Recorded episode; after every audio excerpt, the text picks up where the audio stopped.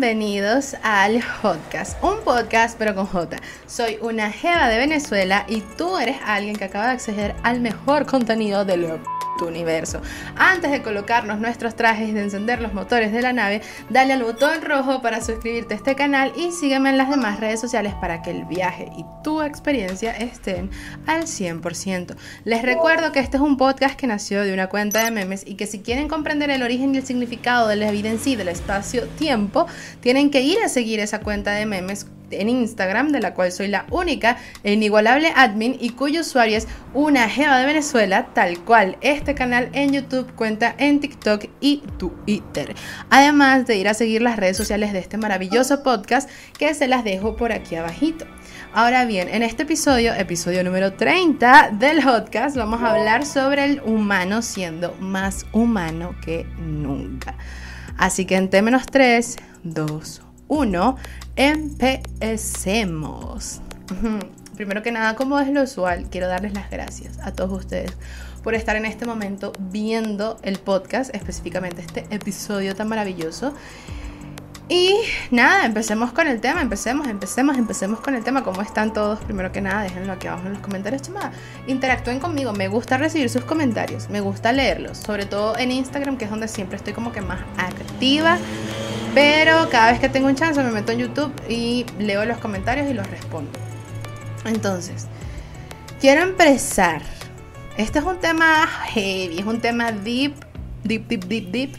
Eh, la verdad es que ni sé por dónde empezar. O sea, yo tengo un guion, no, pero es un tema bastante complejo. Complicado no, pero complejo sí. Entonces, ¿por qué quiero hablar de esto? ¿Por qué eh, hablo sobre el humano más humano que nunca? Es porque gracias a Internet eh, tuve acceso a un contenido en el que pude aprender a ser mucho más empática de lo que ya era. No porque me enseñaran a hacerlo, sino porque la forma en la que está hecha ese contenido te hace colocarte en los zapatos de los demás. ¿Sabes? Ponerte en los zapatos de los demás. Y siento que eh, a pesar de que el Internet sea como sea en este momento y para lo que sea que lo usen, si se usa bien, uno se transforma más en un humano que antes. Ahorita se les explico. Entonces quiero hablar sobre cómo cuando algo es diferente, casi que automáticamente es rechazado. ¿Por qué pasa esto? Entonces por aquí tengo y les voy a leer un poco que el estigma social hace referencia a las actitudes y creencias que conducen a las personas a rechazar, evitar y temer a aquellos a quienes perciben como diferentes. El, estigma social es el atributo que convierte a una persona que es distinta a las demás en alguien menos apetecible y hasta inferior con respecto a la figura de una persona normal y corriente. Es bastante, es bastante común y creo que todos lo, hemos visto, si no es que lo hemos vivido, que cuando alguien es diferente sea rechazado, ¿no les parece? O sea, sobre todo cuando uno está comenzando a socializar, por ejemplo, en el preescolar, en, el, en la primaria, en la secundaria o en el bachillerato, como sea que lo conozcan, siempre hay alguien que es eh, obviamente diferente al resto y el primer instinto es rechazarlo, porque es diferente, o rechazarla. Pasa tanto en, el círculo social de tus amiguitos como con, algún profesor en específico que se ve diferente al resto, por X o por Y, entonces te genera como rechazo. Y es bastante curioso porque lo diferente genera rechazo o genera atracción, como que no, haya, no hay un gris, ¿sabes? Como que es blanco o es negro, pero bueno, sigamos leyendo un poco. Entonces de esto se trata el estigma social, em, que es cuando conviertas a una persona en alguien, en alguien menos apetecible, ¿sabes? Tipo, eso es un estigma social. Es lo que convierte a la persona en, algo menos, en alguien menos apetecible. La elaboración, construcción y reproducción de argumentos estigmatizadores no es algo propio de sociedades y épocas concretas. Estos procesos se deben considerar como un fenómeno universal y consustancial en la propia esencia humana, ya que se dan allí donde existan relaciones humanas. Su manejo es eh, un rasgo general de la sociedad, un proceso que se produce donde quiera que existan normas de, identidad. Ok, ¿qué estoy diciendo aquí? Que no interesa que eh, si es esta época o es otra época, no interesa si este si es, si es en Italia o si es en Venezuela, no interesa dónde estés ni cuándo estés, siempre va a haber una construcción de argumentos estigmatizadores. Eh, porque no, o sea, con, respecto a algo que se, es evidente que no pertenece a esa sociedad, o sea, es evidente que es alguien diferente. Con esto me estoy refiriendo específicamente a seres humanos, o sea, no estoy hablando de cosas, sino que de seres humanos.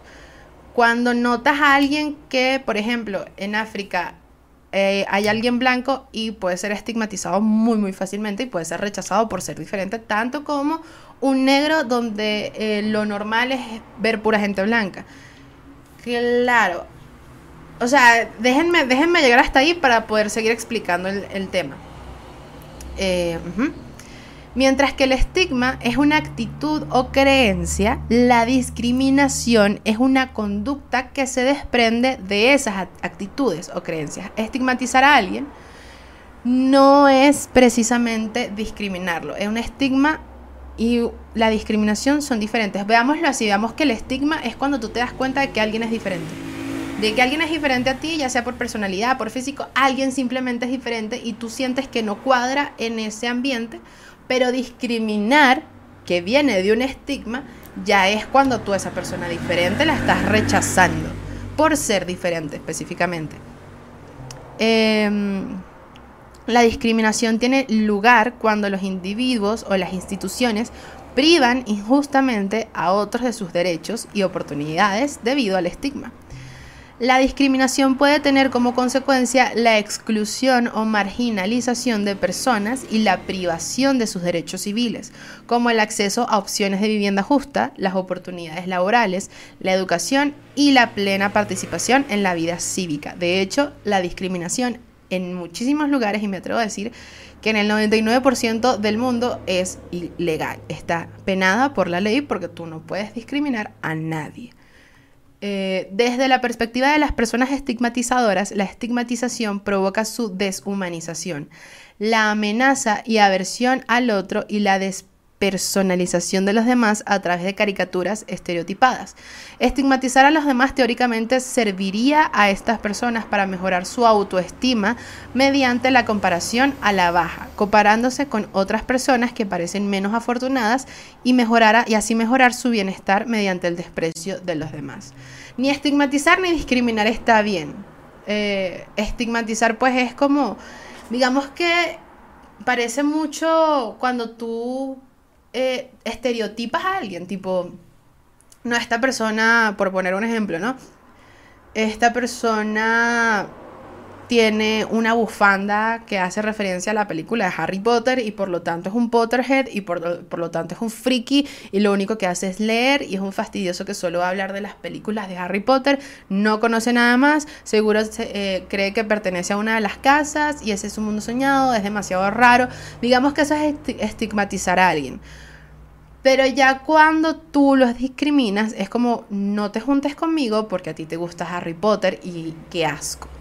¿Sabes? Ya ahí como que tú los estás privando de ciertas cosas, eh, como por ejemplo juntarse contigo y lo estás justificando porque es un gusto que él tiene que tú no compartes. Em, que muy, muy, o sea, puede ser muy respetable, pero hay formas de decir las cosas. O sea, tú puedes hablar, de, hecho no me parece algo justificable que tú le digas a alguien que no quieres juntarte con esa persona porque le gusta tal cosa, en este caso Harry Potter, en el ejemplo que coloqué. Eh, pero bueno, hay gente que es así, ya, que siento que... Es que siento que como yo muevo mucho los labios y me paso mucho la lengua por, la, por los labios y tal, entonces me quito la pintura. Y eso se nota, pero ya lo arreglé, creo yo. debería tener un espejo aquí. Tengo uno allá, pero debería tener un espejo aquí. Entonces la capacidad del Internet para hacernos ver más allá en la vida de los demás, que eso fue lo que me ocurrió a mí. Eh, sabemos que el Internet es uno de los medios principales de comunicación y por el que puedes recibir eh, información de, manera inmediata y masiva, de hecho. Así como también es una de, los, es una de las principales herramientas o medios eh, para producir enfrentamientos. Enfrentamientos desde un enfrentamiento entre vecinos, pasando por enfrentamientos entre literal desconocidos, hasta riñas entre líderes mundiales. Eh, para eso sirve el Internet, para eso y mucho más. Pero todo va a depender del uso que uno le dé al Internet. Eso es muy importante. Si tú sabes usar bien el Internet, lo puedes utilizar como una herramienta de crecimiento y no como una herramienta de odio, para generar odio. Bueno, claro, el Internet le ha otorgado a muchos el valor de poder decir los que se les venga en gana porque es su opinión y eso no, es una, eso no justifica nada, pero eh, eh, sí les da como ese empujón, ¿sabes? Como les da el anonimato, les da la seguridad de que están en su casa, de que no están viendo frente a frente a la persona a la que le están diciendo lo que le están diciendo. Eh, entonces, indiferentemente del tema, es algo que se puede hacer sin repercusiones dentro de lo que cabe, aunque eso ha ido cambiando muy, muy poco a poco eh, porque bueno, muchas plataformas, por muchos incidentes que han ha habido, eh, han empezado a renovar y a cambiar sus políticas y sus normas de uso, las han incrementado, de hecho el tema de las reglas se han incrementado y al punto en que la mención de una simple palabra, que puede que no sea deseada en esa plataforma, lograría causar tu expulsión de esa plataforma. Porque ya ni siquiera hace falta que personas que seres humanos te, te, vigilen, ¿sabes? Contratar a seres humanos para vigilar. Simplemente con inteligencia artificial o algún algoritmo, qué sé yo, no sé, la gente que sabe esto que me diga abajo en los comentarios, ya es sencillo identificar cuando tú dices o escribes una palabra que no deberías estar escribiendo, indiferentemente de la situación, ¿no? Entonces, Internet, Internet también ha convertido en objetivos vivientes a muchas personas. De hecho, yo he sido también un objetivo viviente en Internet. Algunas veces es algo positivo y muchas veces es algo negativo. Incluso hasta el punto en el, segundo caso, o sea, en, la parte negativa, en el que estas críticas y comentarios muy negativos, como lo son insultos, amenazas, etcétera, pare usted de contar, los han llevado a desaparecer por los ha llevado a estas personas que se han convertido en objetivos de, del mundo, porque a veces es un objetivo mundial, han desaparecido por eh, decisión propia de redes sociales, incluso han llegado a... De hecho, no puedo pronunciar mucho esa palabra en esta, en esta plataforma porque es una palabra indeseada y me pueden sancionar. Entonces los han llevado a estas personas que se han convertido, de hecho estas personas se convierten en objetivos para las opiniones de los demás, tanto de forma intencional como de forma eh, eh, inintencional. Sí, inintencional, no, no sé. Eh, de hecho, me acuerdo que yo encontré una vez un TikTok de una muchacha que ella estaba bailando o estaba haciendo algo, no me acuerdo qué era lo que estaba haciendo específicamente. Eh, por alguna razón TikTok le mostró el video a todo el mundo y no era un TikTok muy agraciado que se diga, entonces lo que hizo la gente fue terminarlo, hacerlo más viral de lo que ya TikTok lo había hecho. Y tú entrabas a su perfil y ella en su biografía colocó algo así como eh, famosa, famosa por accidente. Y lo único que hacía la gente era tratarla mal lo único que hizo ella fue subir un video en el que de verdad no le estaba haciendo daño a nadie, simplemente estaba bailando, qué sé yo, ¿sabes? No todo el mundo sabe bailar. Ella decidió publicarlo. Y de manera accidental, pues ella se convirtió en el objetivo para muchas críticas y, e insultos y burlas. Que bueno, esto es una conversación para nunca acabar, ¿no? Tipo, que está bien, que está mal, que se, se debió evitar, que no se debió evitar, que tiene que pasar, que no tiene que pasar indiferentemente de... Pero bueno, o sea, esto es algo que le ha ocurrido a mucha gente, tanto intencional como inintencional. Vamos a buscar cuál es el. ¿Cuál es. ¿Cuál es el antónimo de intencional? Porque no me la calo. No me la calo. Si voy a seguir. Y. De intencional.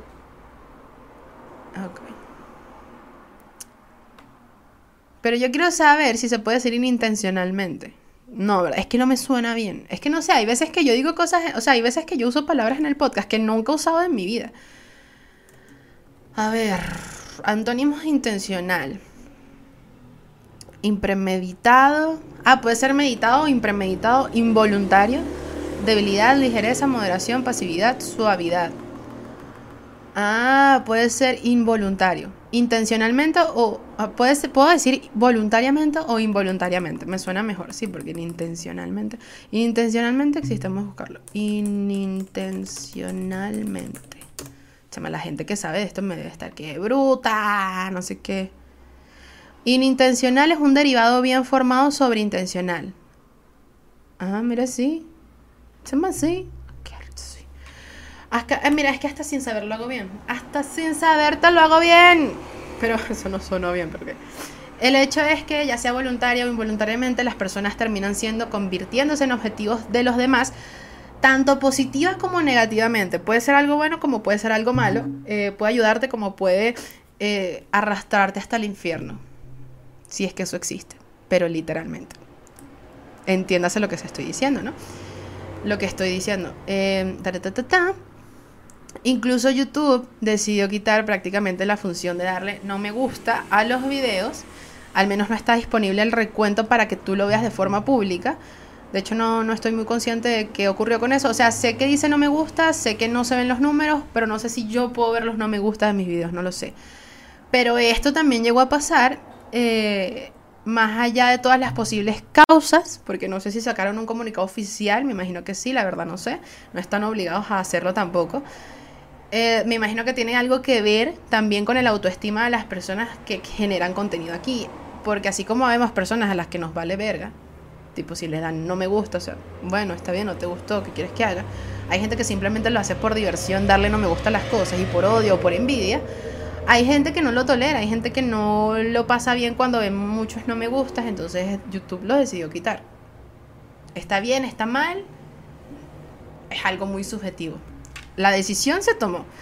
Pero la buena noticia de todo esto es que si te quedas del lado bueno del internet, del lado en el, del lado bueno en las aplicaciones que usas, vas a encontrarte con gente diferente.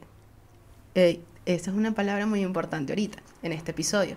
Con gente que te deja entrar a sus vidas, que te da un punto de vista y con la que sueles empatizar bastante, sobre todo en TikTok, porque es algo más inmediato en TikTok.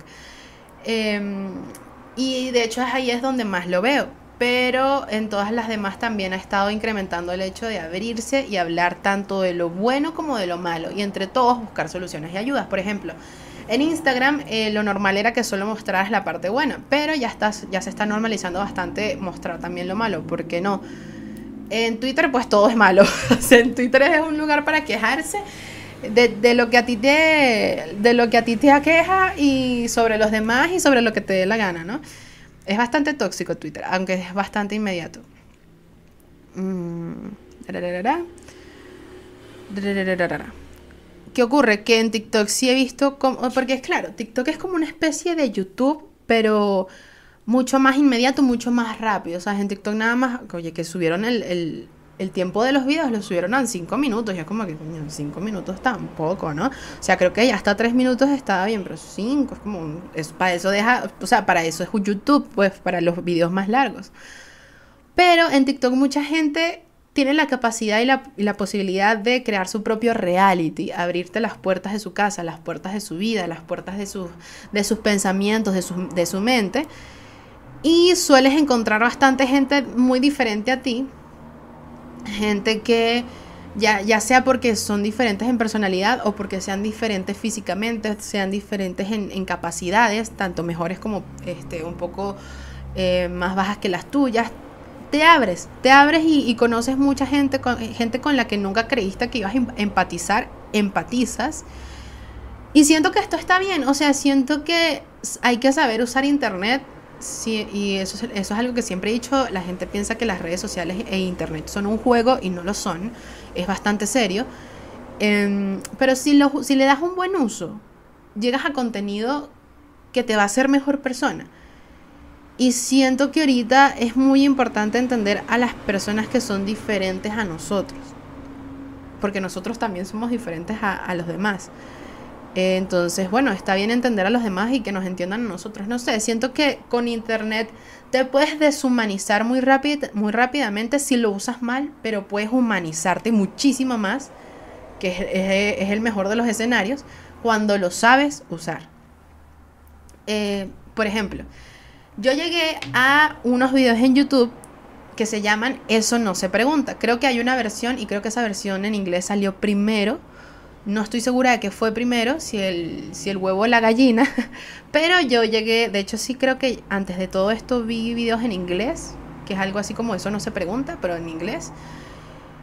Pero X, el hecho es que de la nada, no sé por qué caí en, este, en estos reportajes, eh, es una serie de videos, para que el que no sepa qué es eso no se pregunta, es una serie de videos con una duración aproximada de 45 minutos cada uno, en la que distintos colectivos desfavorecidos, porque puede ser simplemente diferentes, contestan preguntas anónimas y embarazosas sobre su vida. El objetivo del programa es combatir los prejuicios y la discriminación y conocer mejor a estas personas. Están en YouTube.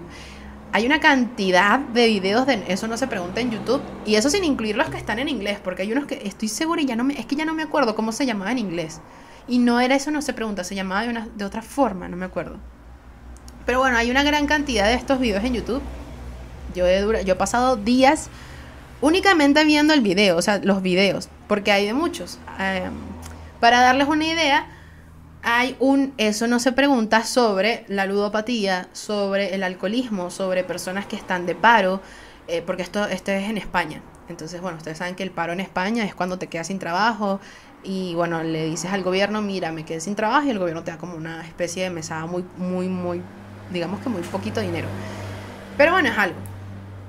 Está el de los deportistas retirados, están las personas de la tercera edad, las víctimas de acoso o bullying, las personas negras, los inmigrantes, personas que salieron de la cárcel, musulmanes y eh, personas de altas, de altas capacidades y mucho más. Por eso es que creo que no es algo así como, como dice la descripción, que esa descripción la saqué de internet, de hecho está, o sea, es una descripción que hicieron ellos mismos, pero no siempre es de sobre personas desfavorecidas. Por ejemplo, están las personas que viven en un pueblo, que las entrevistan y les hacen las preguntas que, les hacen, ¿no? Que son preguntas, son preguntas como que no se deberían hacer en persona, tipo, tú no tienes por qué, son preguntas hasta groseras en algún momento, ¿no? Por la forma en la que estereotipan a esas personas. Pero, a lo que iba, no son, no son siempre sobre eh, personas menos favorecidas, porque están esta, está la de los deportistas retirados, están las personas que viven en un pueblo, están las personas de altas capacidades, que, ay, ojalá mi vida se llenara de personas de altas capacidades, soy fanática de esas personas, pero de hecho eso fue uno de los que más me gustó. No de los que más me marcó, pero de los que más me gustó, lo disfruté bastante. Em, pero bueno, digamos que dentro de todo son personas que se pueden estigmatizar en un mal sentido. ¿Sabes? Tipo, no va a haber un eso no se pregunta de personas hermosas. Que lo pudiese haber, ¿por qué no? Pero las preguntas no van a ser tan incómodas como las incómodas como las preguntas que le hacen a personas con VIH, por ejemplo, que decía uno también. Entonces tratan temas muy delicados y estas personas responden preguntas que solo alguien insensible, con malas intenciones o morboso les haría muy sinceramente. Que de hecho sorprende lo común que es que la gente les pregunte ese tipo de cosas, porque bueno, sabes, tú ves a alguien, por ejemplo, con las personas del VIH, tú conoces a alguien que tiene VIH, obviamente eso a ti te va a impactar y tú vas a querer hacer preguntas, pero tú no las vas a hacer porque tú eres educado y eso no es pio tuyo, simple, pero... Eh, hay mucha gente que no es así, hay mucha gente que les hace esas preguntas que al final el resultado es hacerlo sentir mal, muy eh, sinceramente. Y bueno, este, este programa va de eso, va de hacer las preguntas. De hecho, las preguntas las sacan de la, de la misma audiencia, audiencia que les manda las preguntas de forma anónima. Y bueno, estas son las preguntas que llegan. La verdad es súper interesante. Eh, porque es interesante ver eh, mucho más de cerca a estos estereotipos, entre comillas, hablando muy a fondo sobre la minoría o grupo al que pertenecen. Porque sí, dentro de todo, digamos que la gran mayoría de estos videos, la ironía es que son sobre minorías. Em, o grupo al que pertenecen porque esto te hace ponerte en sus zapatos, ¿sabes? Sentir empatía y entenderlos. Incluso puedes llegar a identificarte con muchos de ellos. No necesariamente necesitas ser una persona que vive en la calle para identificarte con cosas que dice alguien en el, en el eso no se pregunta de personas que viven en la calle. me pasó, ¿sabes? Yo me, me he identificado con muchas cosas que han dicho. Porque a fin de cuentas todos en algún momento hemos sido diferentes, todos en algún momento hemos sido estigmatizados, todos en algún momento hemos sido juzgados o nos han hecho preguntas, digamos que irresponsables de hacer, ¿no? Tipo, no, son no es tu problema porque estás haciendo esa pregunta. Entonces te sueles identificar bastante con, con, esta gente que aparece en esos videos a pesar de que tú no formes parte de ese colectivo, ¿no? También te hace entender que tú eh, muy bien podrías estar en el lugar de esas personas y que nada te exime de estarlo en algún momento de la vida. Em, a ti nada te exime de en algún momento quedarte sin trabajo y comenzar a vivir en la calle. Y eso es algo que en eso no se pregunta, descubres. Te abre mucho los ojos, ¿sabes? A ti nada te exime. Eh, y bueno, es decir, nada, nada puede asegurarte que el día de mañana tú tengas un hijo y ese hijo no tenga eh, discapacidad muy bien podrías tener un hijo con discapacidad. De hecho, eso no se pregunta de hijos con enfermedades muy extrañas, que literalmente la tiene, la tiene el hijo de esa persona y 10 personas más en el mundo, por ejemplo. Em, a ti nada te asegura que el día de mañana tú no vas a desarrollar un vicio, no vas a desarrollar este, eh, un vicio por el juego del azar, por ejemplo, o un vicio a comer, a ti nada te asegura que el día de mañana no te conviertas en un obeso. Entonces, ¿sabes? En un obeso, porque de hecho hay uno que trata de, la obesidad y hay uno que trata de la anorexia, por ejemplo.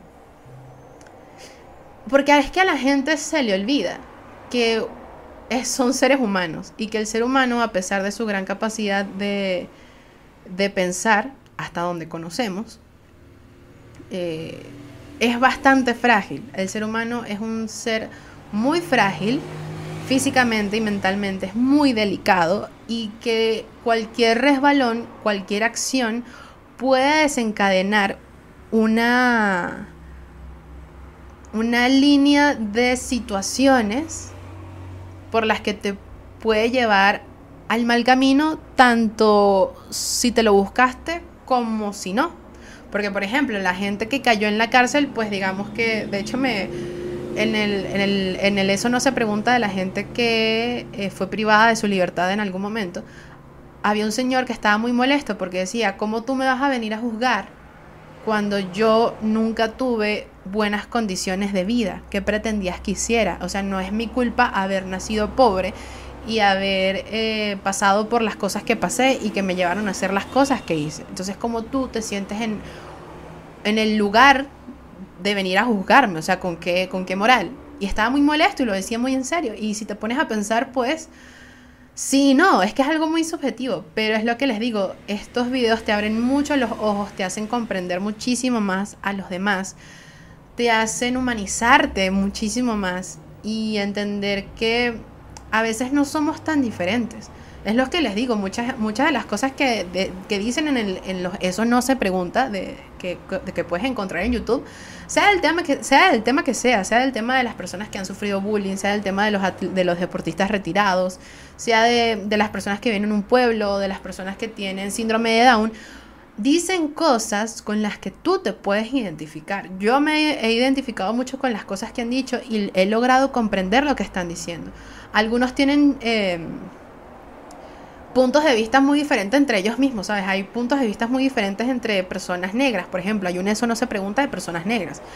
Algunos ven que te llamen negro mal, otros los ven como que, bueno, pero es lo que soy, yo soy un negro, también depende mucho de la entonación, ¿no? Pero tú puedes ver el contraste de opiniones entre la misma minoría, que bueno, no digo que los negros sean minoría, sino que eh, los eso no se preguntan, pues por lo general tratan como minoría a las personas que están participando en él pero te ayuda mucho a entender y te ayuda mucho a, comprender que no somos tan diferentes como creemos y que para darte cuenta de eso simplemente le tienes que dar la oportunidad a esa persona de que se explique, de que, de que bueno, responda a preguntas incómodas sin, sin ofenderlo, porque todo está en cómo se dice, ¿no? Y en ser educado.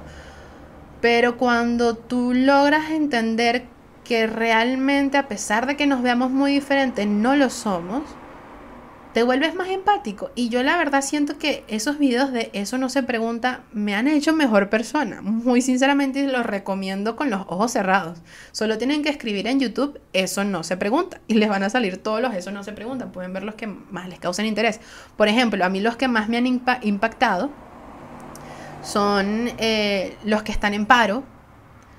Y eso lo, comparo mucho con los, los religiosos, porque hay un eso no se pregunta de personas religiosas.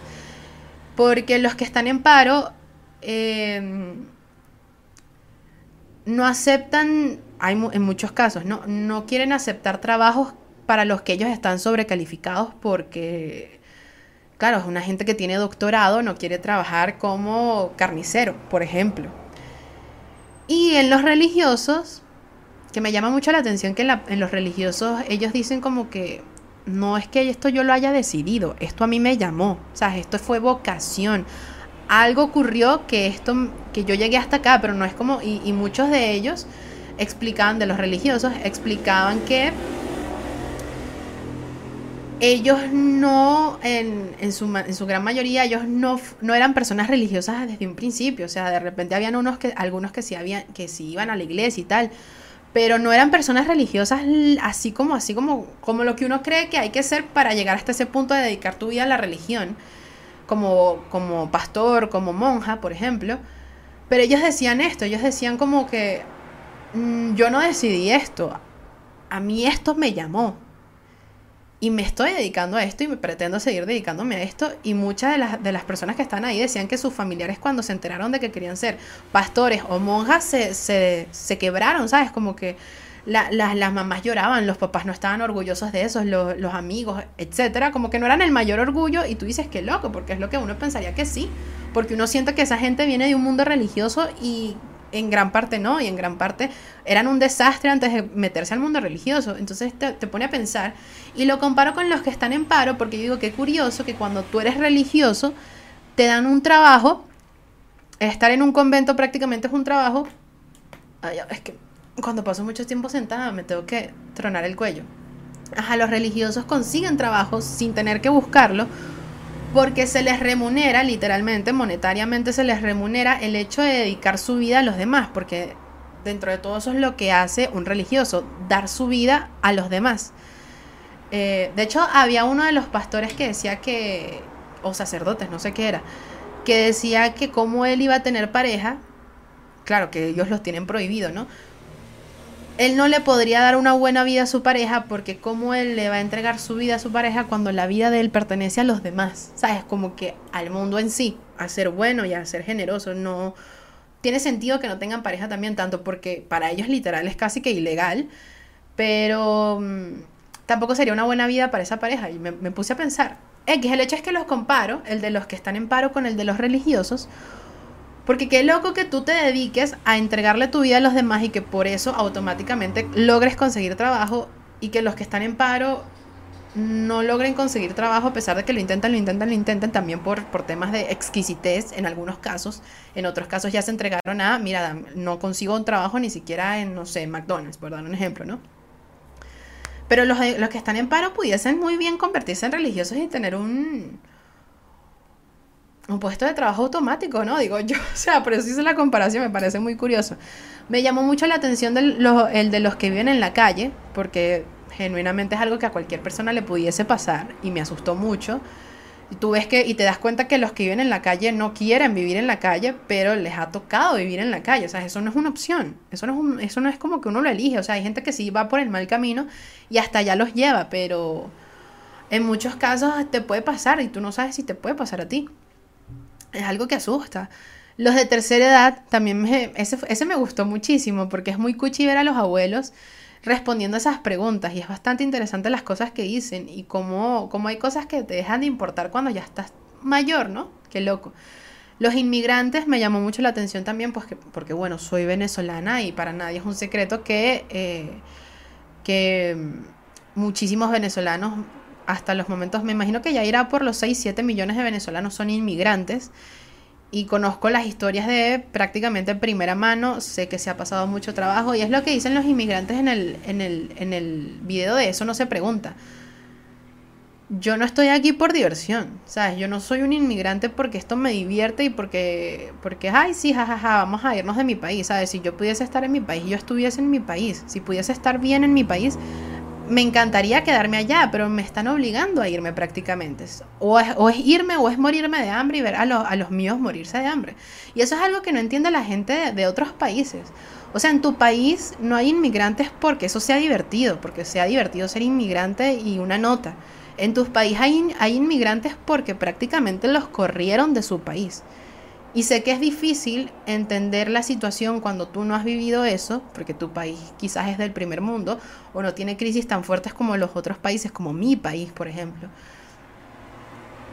Pero en tu país no hay inmigrantes por diversión, en tu país hay inmigrantes porque no tuvieron otra opción eh, más que salirse de su ecosistema y de su ambiente y de su gente para ir a pasar roncha a tu país, ¿sabes? Y, para, para tener un pan, eh, el pan de cada día, tanto para esa persona como para sus familiares. Entonces, ya la tiene difícil como para que tú se la sigas haciendo más difícil como persona, eh, como persona nacional de ese país, pues tipo...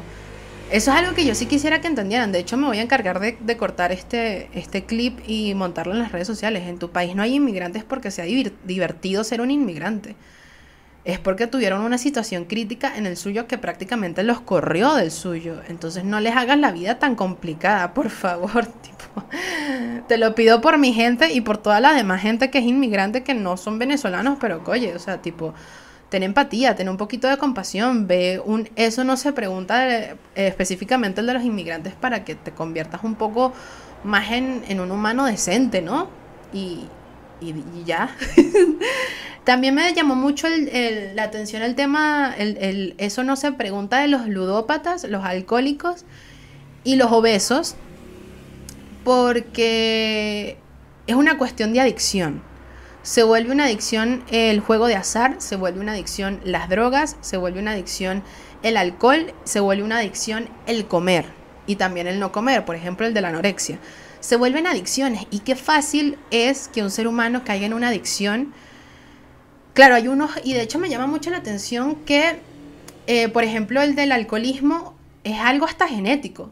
Muchos de los que estaban en en el eso no se pregunta del alcoholismo, tenían papás, tenían abuelos o mamás o abuelas alcohólicos. Entonces es algo como heredado tanto por el ambiente en el que viviste como genéticamente y está bastante curioso.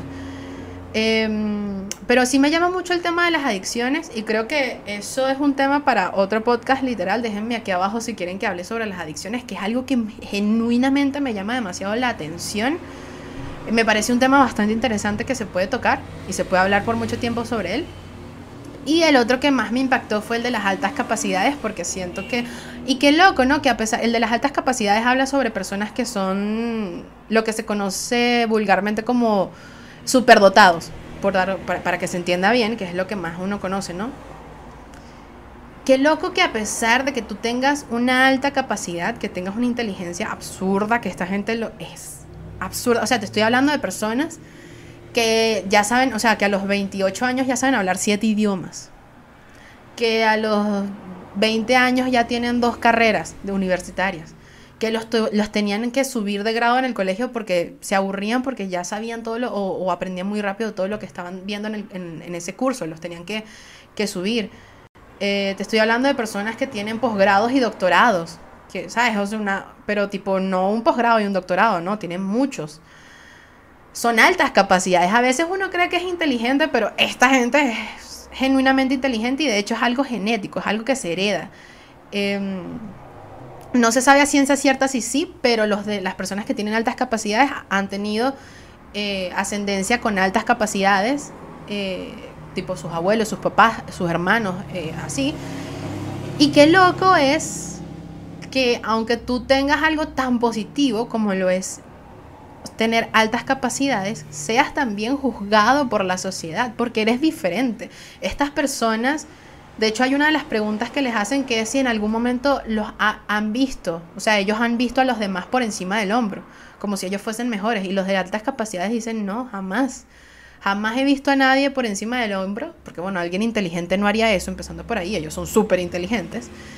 Nunca miraría a alguien por encima del hombro y nunca lo he hecho, más bien me lo han hecho a mí. sea, la gente los ha mirado a ellos por encima del hombro, que es una locura. ¿Cómo tú vas a mirar a alguien que es muchísimo más inteligente que tú por encima, por encima del hombro? O sea, parece, es algo, suena hasta ilógico, ¿no? Pero claro, la, la, inseguridad de algunas personas los llevan hasta ese punto. Mirar a alguien que es mucho más inteligente que tú por encima del hombro y hacerlo sentir mal porque es alguien, porque es alguien mucho más inteligente que tú. Es ilógico y al mismo tiempo tiene bastante sentido, pero está mal. O sea, de todas, las, de todas, todas, ¿no? Ese me encantó, o sea, de verdad, a mí me encantó ver el de altas capacidades porque yo quisiera que el mundo, si el mundo tuviese, y esta es una minoría, si el mundo tuviese eh, más gente de altas capacidades, el mundo fuese totalmente diferente y fuese una locura. Y me encantaría tener amistades de altas capacidades porque siento que me llevaría bastante bien con ellas, ¿no? De repente yo sí tengo altas capacidades, pero es a nivel social. Quizá. me quiero sentir parte de ellos. pero no, esta gente es otro nivel. O sea, tienen que ver el, de altas capacidades para que entiendan el nivel de, de inteligencia que estoy hablando sobre el que estoy hablando. Entonces, una vez terminado el viaje, quiero dejarlos con la siguiente pregunta. Pero antes, recuerden suscribirse al canal, darle like a este video y seguirme en las demás redes sociales para que el viaje y su experiencia estén al 100%. Solo iba, eso iba al principio, no iba aquí, pero se me fue. Ahora la pregunta es la siguiente y recuerden dejar sus respuestas en la caja de comentarios que está por aquí abajito. ¿Recuerdas haber estigmatizado a alguien o te han discriminado a ti específicamente? Quiero saber, déjenlo aquí abajo.